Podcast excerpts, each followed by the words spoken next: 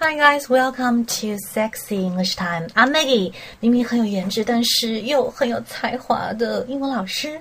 OK，那么今天要跟大家分享的是我非常喜欢的《Two Broke Girls》里面 Max 她要大赞她的男友。来看一下这一个来自 Ellen Show 的片段。thing about him is that yes, obviously you know how talented and amazing he is, but what you may not know is that he's one of those people who can sit at a piano and play anything, anything off the top of. If you're like, I heard a song on the radio yesterday. Do you remember it? Can you just play it real quick? And he'll play it with both hands, the whole thing. He's just, he's a genius. So sometimes, you know, and I don't really sing, but I'm terrible. But sometimes, like once I was steam cleaning the floor, because I like to steam clean. And he sat down at the piano and made up a song called Steam Cleaner Lady. And why were you doing that? Did you have a horrible accident on the floor? Why would you steam clean a floor? Because we had a party for his birthday and someone spilled honey on the floor. It was a real rager. It sounds like it sounds like someone spilled. I'm waiting for like red wine on a sofa No. or something. Someone spilled honey. From the cheese plate. Oh no! God, what a wild, wild time that is. Um, so, so uh, let's show a picture of uh, you and Beth. Y'all are close. You're you're good. Yes, that's by the clip. 那么这个片段看到这边哈，如果说你想要锻炼自己这个 listening 的话，可以做个小小小的一个特测试。OK，如果你想测试自己的一个听力水平的话呢，可以再放一遍就刚才的这一段对话。然后呢，我就不进行这个内容了，我们直接来看到我们的一个答案揭晓一个时间哈。那如果你在做听力的话，第一个答案是什么呢？OK。哦，我来念一下这个句子。He's one of those people can sit at the piano and play anything, anything off the top of his head。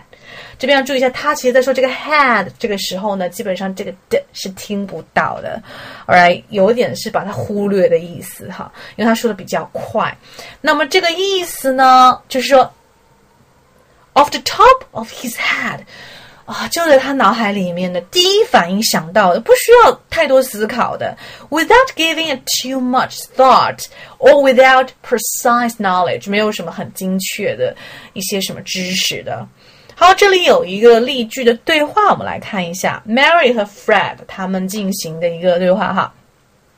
How much do you think this car would be worth on the trade？你觉得那这个车子哈，呃，在这个交易里面可以值多少钱呢 ？Well, right off the top of my head, I'd say about a thousand. 嗯、我第一反应就是什么？一千块啊，一千块。Okay, number two，我们来看一下。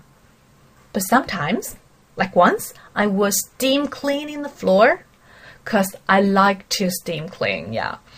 And he sat down at the piano and made up a song called "Steam Cleaner Lady." 嗯， 说到这个她男朋友的才华的时候哈，他们男朋友名叫 Josh，然后呢说我在这个做蒸汽的打扫的时候呢，他给我创作了一首歌，made up a song called Steam Cleaner Lady，这个做这个蒸汽打扫人。OK，那么这里有一个 make up，它的原型叫做 make，OK，、作为一个嗯动词词组，意思作为创作哈。Put together, construct or compose 一些什么乐曲啊或者诗歌啊这样子的一个创作。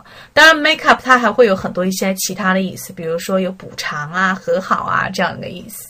来看一下这边一个例句：The tailor said he could make up a suit from this fabric，就是说这边有个裁缝，他说他可以用这些布料来做一个什么西装，make up a suit。Alright，来创作一个东西啊。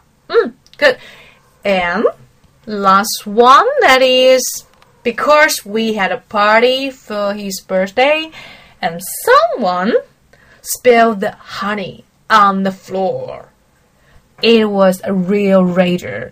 OK，那这边这个这个 Max 他有在什么解释自己的一个生气的原因？为什么很生气呢？因为有人把这个 honey 蜂蜜撒到了这个什么地上。 OK，那么洒出来这个词叫做 spill。